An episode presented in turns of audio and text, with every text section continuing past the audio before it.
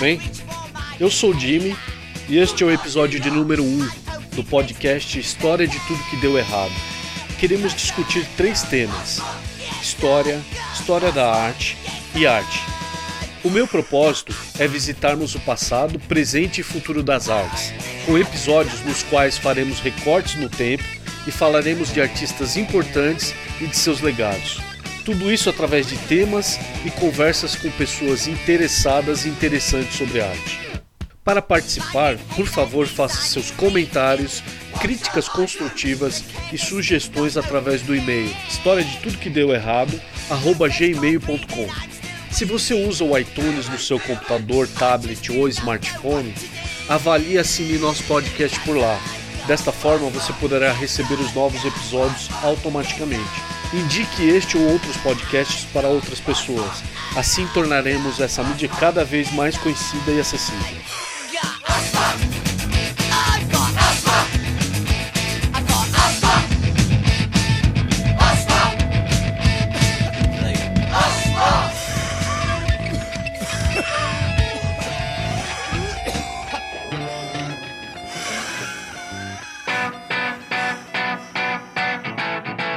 Y a une époque on écoutait les clashs. Y a une époque volée dans les cafés. Y a une époque on était solidarnosque. Allez pas de ever. Y a une époque on était rouge au cœur. Ouais, sans parti, mais partisans de l'âme. Y a une époque on était bleu des flammes. Allez pas de ever. Allez pas de ever uniformiser nos éducations, toujours entre le blé et le pognon. Les mômes ne rêvent plus de marcher sur les lunes, ils rêvent de savoir comment se faire de la thune. Y a une époque, les filles avaient le poing levé, aujourd'hui c'est plutôt culotte PC. Quand je serai grande, moi je serai poupée gonflable.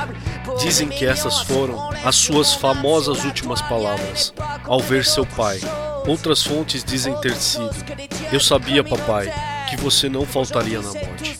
Essa é uma de muitas coisas que nunca saberemos ao certo.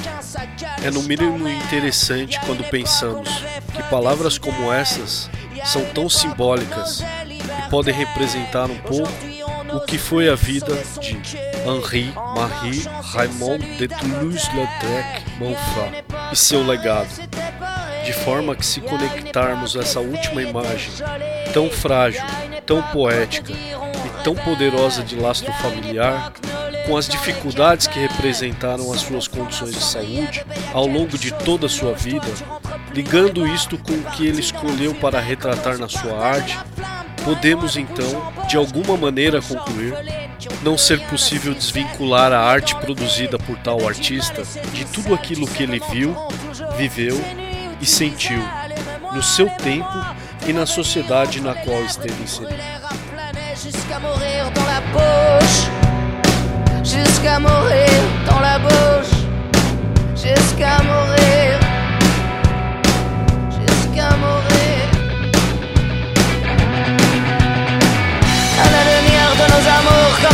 sur du vélo, ensemble reprendre un cendrier. Il faudra bien mourir et me finir entre tes lèvres quand dans le ciel on se soulève contre la gravité du monde. Mon amour, quand tu tires, quand tu fais brûler l'oxygène, quand tu fais du bien dans la peine, quand tu consommes et tu consumes, quand on parle avec Dieu, quand de nos feux c'est l'extinction de l'incendie à l'horizon, quand j'ai plus le choix que m'éteindre, râlez-moi.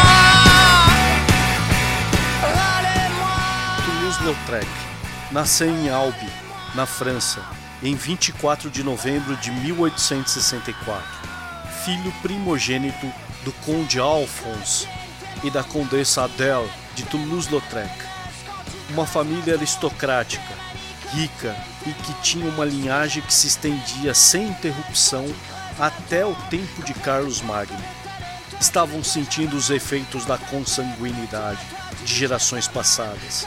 Conde e condessa eram primos, e Henri sofria de uma série de condições congênitas de saúde, atribuídas a esta tradição de endogamia. Um irmão mais novo nasceu em 28 de agosto de 1867, mas morreu no ano seguinte.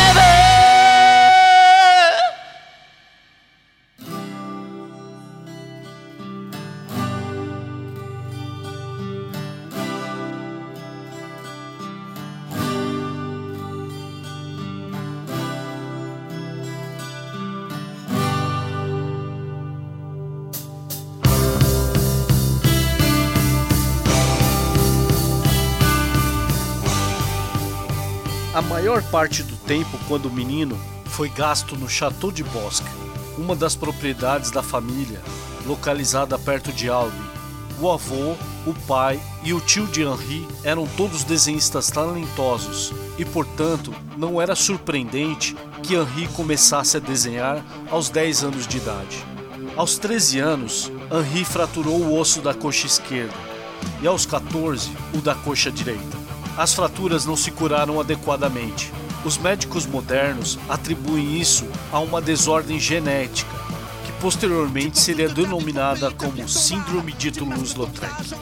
Esses acidentes, que exigiram extensos períodos de convalescença e tratamentos frequentemente dolorosos, deixaram suas pernas atrofiadas e dificultavam a caminhada e impossibilitavam a sua participação em atividades tipicamente apreciadas por rapazes de sua idade e condição aristocrática, como andar a cavalo, por exemplo. Como resultado, Toulouse-Lautrec começa a dedicar períodos cada vez maiores à arte, para passar as horas frequentemente solitárias. Suas pernas deixaram de crescer, de modo que, enquanto adulto, tinha apenas 1,54m de altura, tendo desenvolvido um tronco de tamanho adulto, mantendo suas pernas de tamanho infantil e com órgãos genitais hipertrofiados. Bouge de ta retraite, ta conduite est trop parfaite. Relève la gueule, je suis là, t'es pas seul. Ce qui hier t'enviait aujourd'hui te jugerait. Antisocial, tu perds ton sang-froid Repense à toutes ces années de service. Antisocial, bientôt les années de sévices. Enfin le temps perdu qu'on ne rattrape plus. Qu'on ne rattrape plus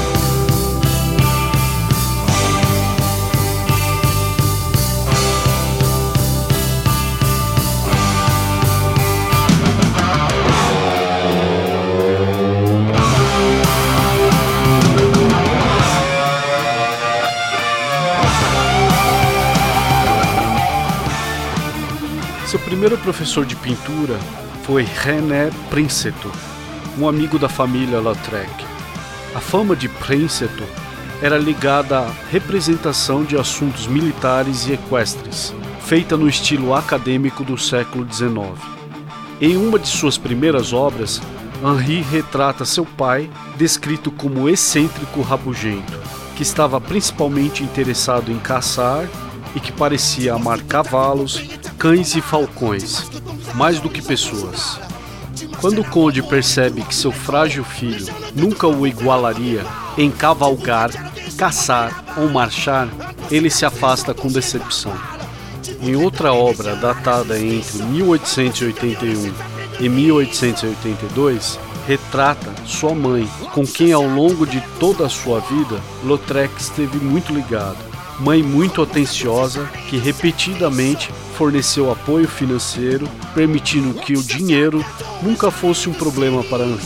Ele a pintou várias vezes em sua tranquilidade ligeiramente melancólica.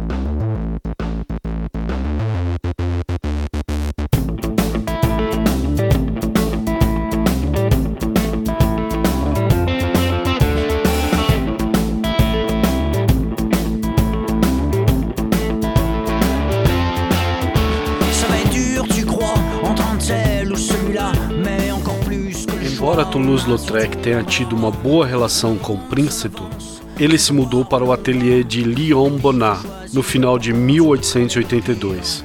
Em Bonnat, Toulouse-Lautrec encontra um artista que luta veementemente contra o desvio das regras acadêmicas e condena a abordagem dos impressionistas. Julga o desenho de Toulouse-Lautrec como atroz. Seu trabalho recebeu uma reação mais positiva em 1883, quando se juntou ao estúdio de Fernand Cormon. No início da década de 1880, Cormon desfrutou de um momento de celebridade e seu estúdio atraiu artistas como Vincent van Gogh e o pintor simbolista Émile Bernard. Cormon deu a Toulouse-Lautrec muita liberdade para desenvolver um estilo pessoal e aprova o trabalho de seu aluno, que é validado com a escolha de Toulouse-Lautrec para ajudá-lo a ilustrar a edição definitiva das obras de Victor Hugo. No final, no entanto, os desenhos de Toulouse-Lautrec para este projeto não foram utilizados.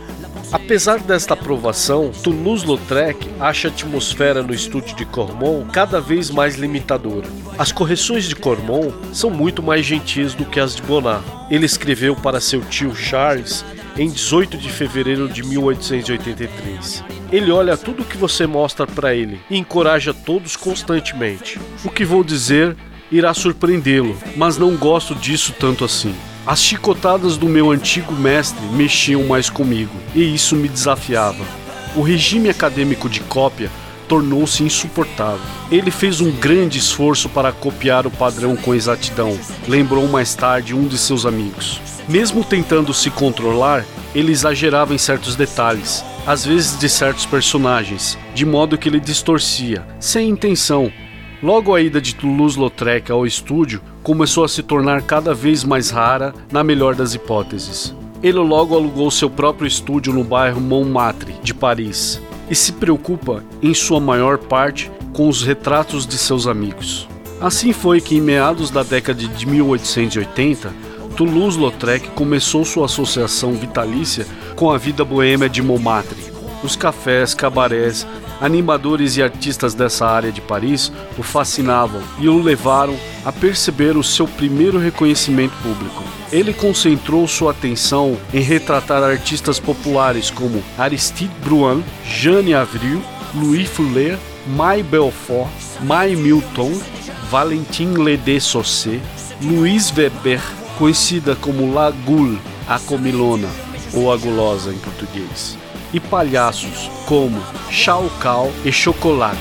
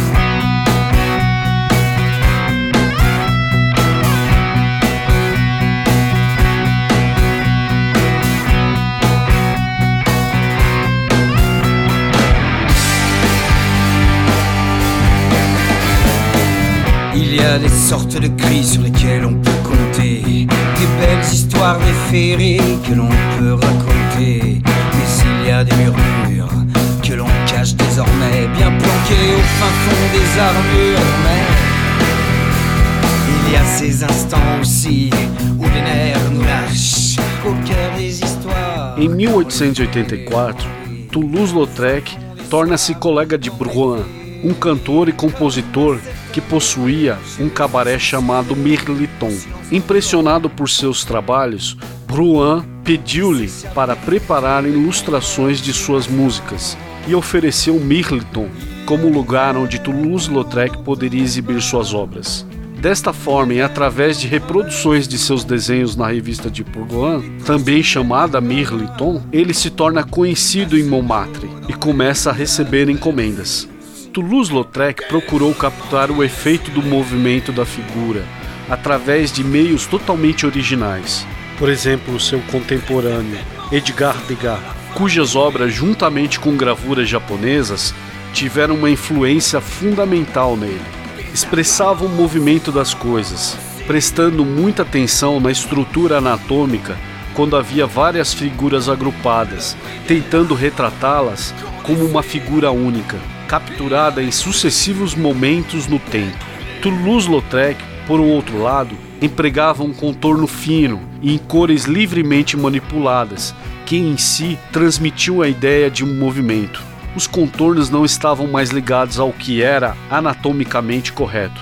As cores eram intensas e, em suas justas posições, geravam um ritmo pulsante. As leis de perspectiva foram violadas para colocar figuras em um relacionamento ativo e instável com o seu entorno. Um artifício comum de Toulouse-Lautrec era compor as figuras para que as pernas não ficassem visíveis. Embora essa característica tenha sido interpretada como uma reação do artista às suas próprias pernas atrofiadas e quase sem valor, de fato, o artifício eliminou o movimento específico que poderia ser então substituído pela essência do movimento.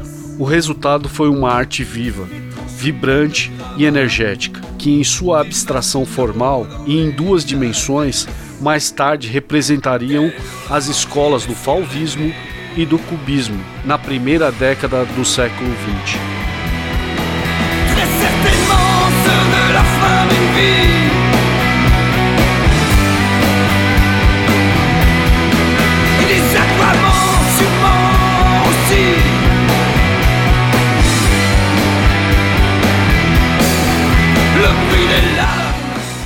A originalidade de Toulouse-Lautrec também surgiu em seus cartazes, rejeitando a noção de alta arte feita no meio tradicional de óleo sobre tela.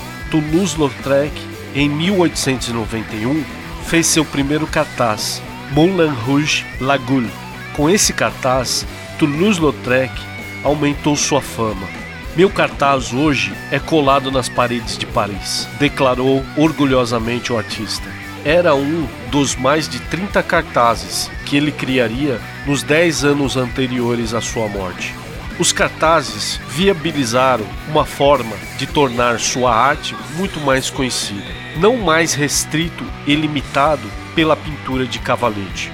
Eles também ajudaram a reforçar o sucesso que ele tinha obtido no ano anterior, quando suas obras foram exibidas em Bruxelas, na Exposição dos 20 uma associação de vanguarda, e em Paris, no Salão dos Independentes.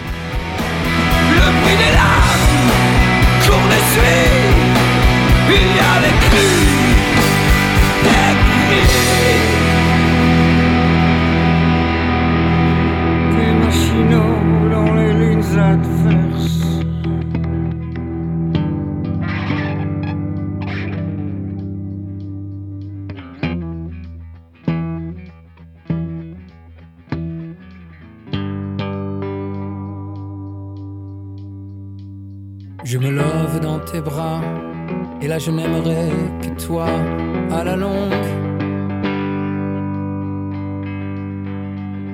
Là je t'aime dans tes bras, toi si tu ne loves que moi, on prolonge.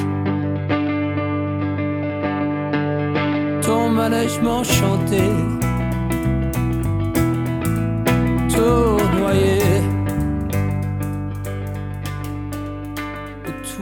Para Toulouse-Lautrec, é mais importante ir além de uma representação superficial da realidade e partir para uma visão mais profunda de composição psicológica em seus temas. Ele se voltou para a litografia depois de 1892, como um meio mais adequado para este fim. Entre mais de 300 litografias produzidas na última década de sua vida, destacam-se um conjunto de 11 impressões, intituladas Le Café Concerto, de 1893. Outras 16 litografias sobre a animadora Yvette Gilbert, de 1894.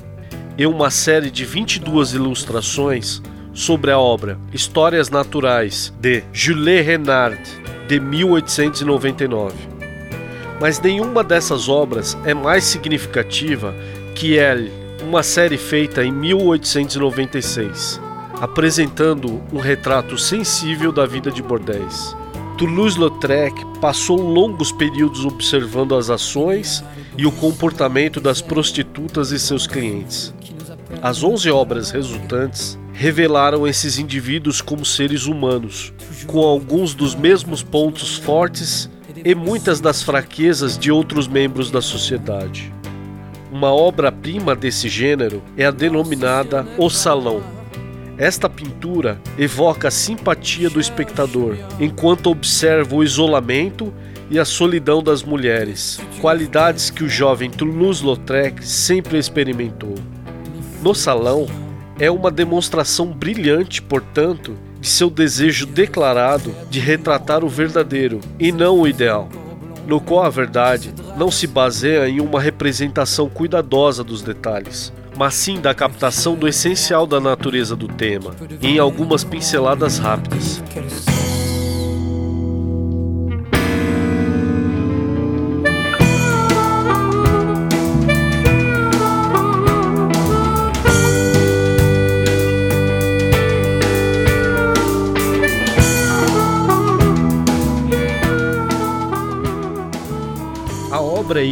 Coincidiu com uma crescente deterioração da sua condição física e mental.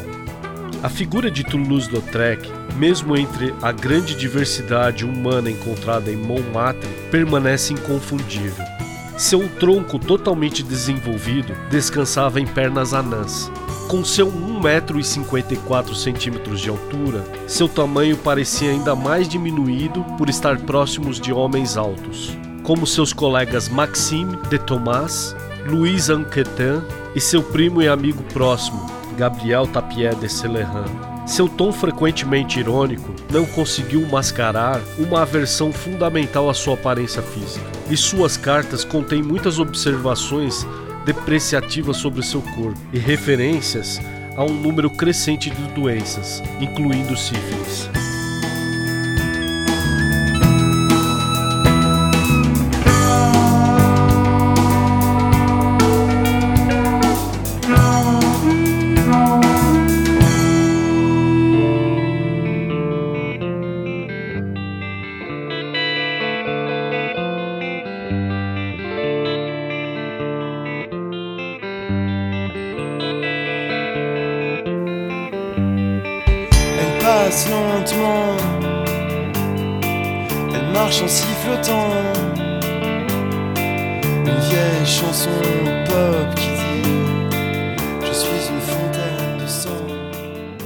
Passa a beber muito no final da década de 1890 sofre um colapso mental no início de 1899. A causa imediata foi a partida repentina e inexplicada de sua mãe de Paris, em 3 de janeiro. Ele estava sempre perto da família, particularmente de sua mãe, que sempre apoiou suas ambições. Ele interpretou isto como uma traição. O efeito sobre seu corpo enfraquecido foi severo e foi conduzido logo depois para um sanatório. Essa decisão foi tomada pela mãe do artista, contra o conselho de parentes e amigos do artista, com a esperança de evitar um escândalo. Toulouse-Lautrec permaneceu formalmente internado até 31 de março de 1899. Embora ele tenha escolhido permanecer no sanatório até meados de maio, enquanto esteve por lá, conseguiu demonstrar lucidez e poder de memória, preparando uma série de trabalhos, tendo como tema o circo. Esses trabalhos, no entanto, não têm a força e intensidade de suas composições anteriores. Na primavera de 1900, ele começou a beber muito novamente. Menos de três meses antes dos 37 anos de idade, morreu no Château de Mauremé. Seu primo, Tapie de Celerin, escreveu que Lautrec parecia ter dois olhares, homem sensível e profundamente carinhoso, consciente de sua enfermidade, mas usando uma máscara de jovialidade e ironia. Embora reconhecido hoje como uma figura importante na arte do final do século XIX e um dos principais representantes do pós-impressionismo, categorizar Toulouse-Lautrec em vida não foi algo simples. Um exemplo disso é que o pai do artista, que se interessou pouco por seu filho após as lesões incapacitantes, considerou o trabalho do filho com apenas esboços ásperos e nunca poderia aceitar a ideia de um membro da aristocracia traindo sua classe e mudando de cavalheiro para ser um profissional das artes. Impregnada de tais críticas e dificultada por suas enfermidades, Toulouse-Lautrec perseverou para emergir como um artista prolífico, cujo trabalho acabou por ajudar a moldar a arte das próximas décadas.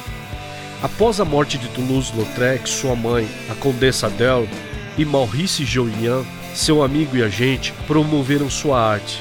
Sua mãe contribuiu com fundos para um museu construído em Albi para abrigar suas obras. A partir de 2005, suas pinturas foram vendidas por valores em torno de 14 milhões e meio de dólares.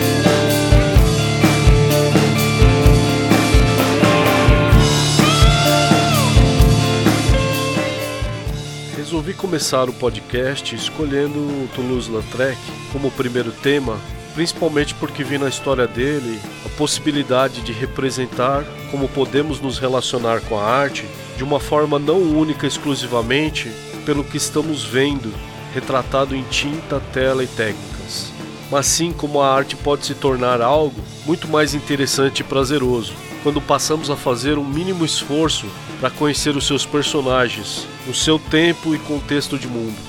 Bem como conhecer suas alegrias e mazelas nos proporciona uma visão mais ampla da sua obra e tem a capacidade de nos transformar junto com ela, abrindo novos horizontes e caminhos. Na tentativa de explicar melhor como penso a arte, uso uma frase de Picasso: A arte é a mentira que nos permite conhecer a verdade.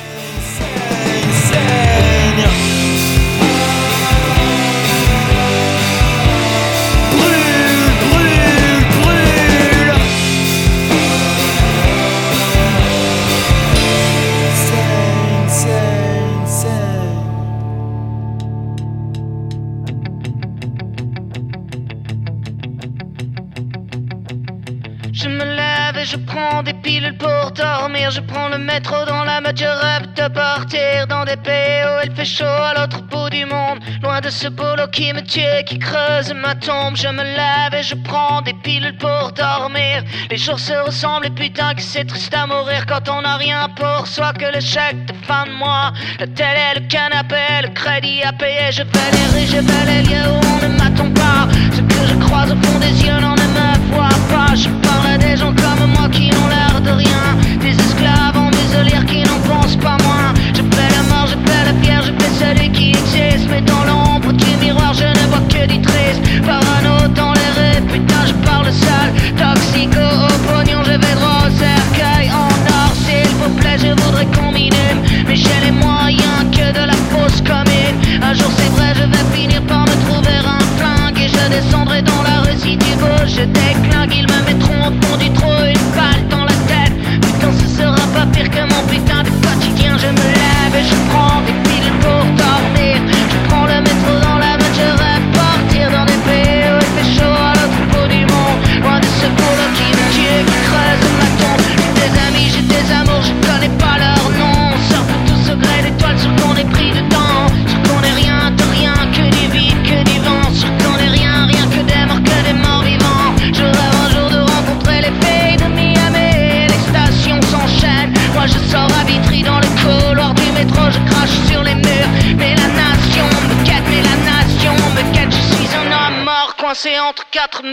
Je suis, je sais, je sais, je suis un homme moderne. Je me cogne la tête et j'essaie de m'enfuir. Mais les miradors les. Je sais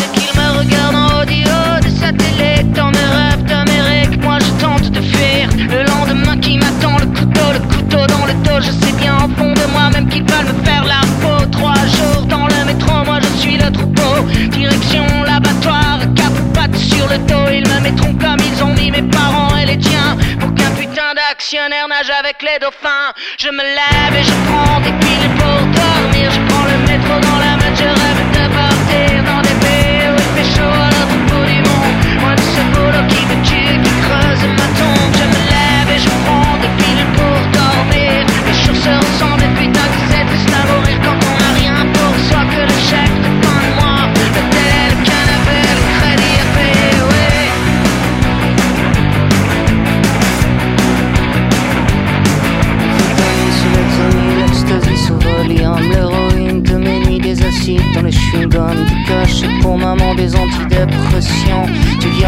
les vieux et calmants pour les enfants, neuroleptiques toujours ceux qu'on cherche le jour, où nous verrons le mire dans tant de contre-jours. Société s'est perdue, nos amours sous tranquillisants qui sommeillent dans le cœur des métros de perdants. T'y conviendra le jour où nous retrouverons flamme. Ici tout est fini, Paris n'est plus Paris. Chez les gauchistes dans la droiture, chez les anards de mon pays, y a que les télés qui s'allument et les filles qui disent oui.